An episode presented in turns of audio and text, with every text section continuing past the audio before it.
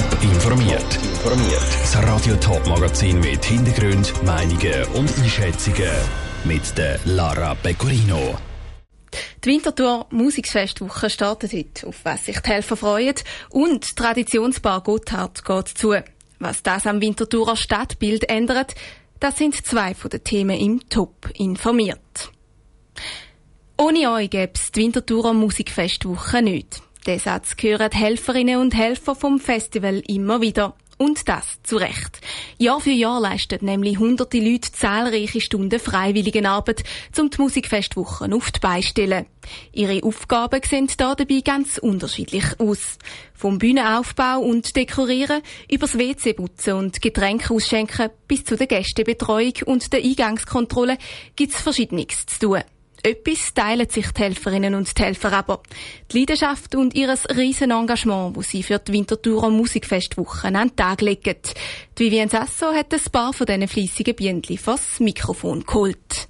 Von Mami, wo ihre Kind mit zum Basteln bringt, über den professionellen Tontechniker, der an der Musikfestwoche hilft, bis zu der jungen Studentin, wo ihre Lieblingsband darf betreuen.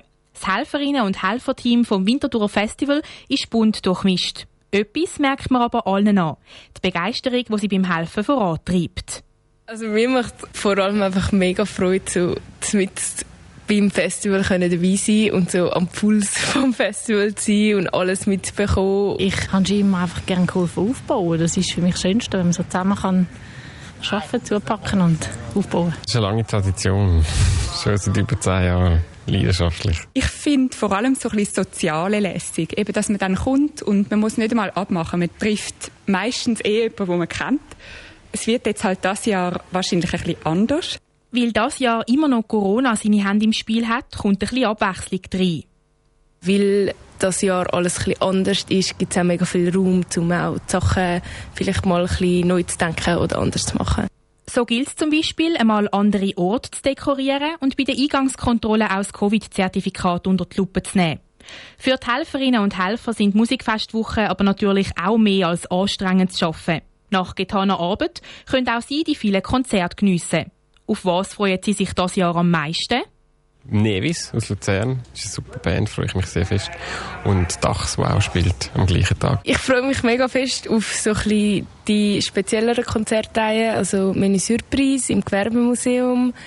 Dort hat es ein paar mega coole Konzerte dabei. Das ist so eine Akustikreihe. Ich freue mich eigentlich vor allem auf die ganzen zehn Tage Musik, die beiden Perlen, einfach auf die Atmosphäre und die Stimmung, die zehn Tage lang. Ich weiss gar nicht, auf welches Konzert ich mich am meisten freue. Ich glaube, am meisten wirklich einfach, um wieder so in einer Menge von Leuten zu sein und wieder einmal etwas Kulturelles können erleben Der Beitrag von Vivienne Sasso. Für ihre Arbeit kommen die Helferinnen und Helfer zwar kein Geld über, sie können sich je nach Einsatz aber Jahr für Jahr Getränke Gutschein, coole Liebli und sogar Tickets für die kostenpflichtigen Abschlusskonzerte verdienen.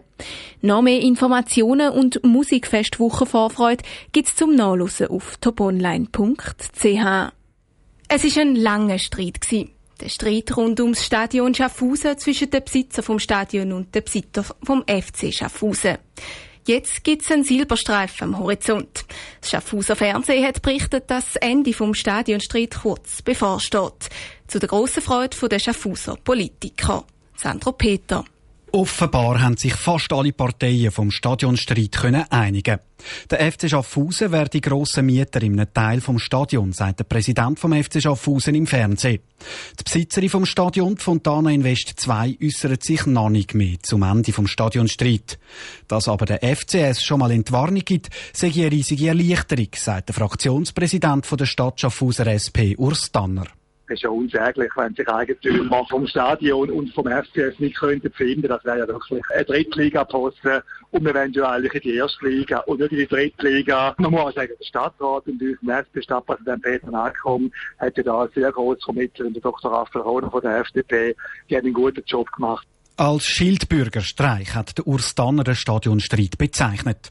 Nicht ganz so weit geht der Fraktionspräsident von der SVP Schaffhausen, der Peter Scheck. Aber auch er ist froh, dass der Stadionstreit bald fertig ist. Es war natürlich immer eine unangenehme Angelegenheit wo man gewusst hat, das ist noch nicht gelöst. Und wenn sich jetzt eine Lösung so abzeichnet, kann ich das sehr befürworten. Und ganz sicher ist eine Stadionbreite keine Option mehr. Das kann man für symbolere Zwecke benutzen. Ganz fertig ist der Stadionstreit noch nicht. Laut dem Roland Klein fehlt noch die Unterschrift von einem Investor. Trotzdem ist er zuversichtlich, dass der Stadionstreit Schaffhausen bald Vergangenheit ist. Der Beitrag von Sandro Peter. Die Stadt Schaffhausen hat mit dem Stadionstreit viel Schlagziele gemacht. Das Image von der Stadt wegen dem aber gelitten hat, glauben die Politiker nicht. Wenn das die Einigung definitiv kann verkündet werden, ist noch unklar. Die Corona-Pandemie wirkt sich nicht nur auf die Gesundheit der Menschen aus, sondern sie hat auch einen Einfluss auf die Stadtentwicklung. Während der Pandemie haben die Restaurantgäste oder Kunden im Laden gefehlt. Ein Haufen haben im Internet gepostet und für die Läden und Beizen in der Stadt hat sich die finanzielle Situation zugespitzt. Jetzt hat es auch ein Winterthurer Traditionslokal getroffen. Der Jonas Mielsch hat die Stadtentwicklung mit Experten angeschaut. Seit vielen Jahren prägt Bar Gotthard das Stadtbild von Winterthur. Die Bar ist zum Treffpunkt für Partygänger, aber auch für Frühaufsteher geworden. Das Traditionslokal muss jetzt aber zumachen. Die finanzielle Situation der Bar ist schon vor der Pandemie nicht rosig gewesen, schreibt der Landbot. Corona-Krise hat jetzt fast zum Überlaufen gebracht. Aber was heisst das, wenn ein solches traditionelles Lokal verschwindet? Die hat für eine Stadt eine grosse Bedeutung, erklärte Peter Strickise, Professor von der ZHW. Die ganzen Lokal- und Gewerblokal, aber auch Gastro- und Ausgehlokal sind natürlich sehr wichtig für Stadtbild und auch für Stadtleben. Wobei man sagen muss, dass verschiedene Gruppen von den Stadtbewohnern ja die unterschiedlich nutzen, oder? Oder auch nicht die gleichen Lokal. Mit dem Traditionslokal verschwindet also beim einen oder anderen doch ein bisschen das Heimatgefühl.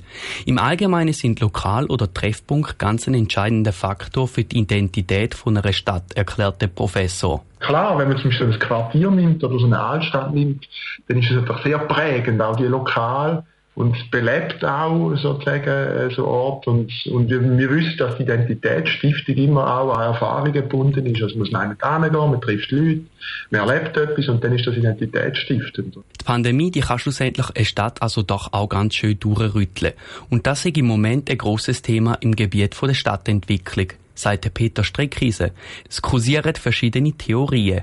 Gibt Leute, die die These vertreten, dass Corona-Pandemie die Stadtentwicklung in eine ganz andere Richtung lenkt als bisher. Nämlich, dass die Städte nicht mehr werden weiter wachsen und dass sagen wir, Leute mit höherer Ausbildung und höherem Einkommen nicht mehr werden in die Städte ziehen, wie es in den letzten Zeiten war. Dass es weniger Büros wird brauchen in den Städten. Dass darum sozusagen das Wachstum der Städte wird gestoppt werden. Und andere Gruppen meinen, dass der Einfluss der Pandemie gering ist und alles gar nicht so viel verändern wird, sagt Peter Streckrise weiter.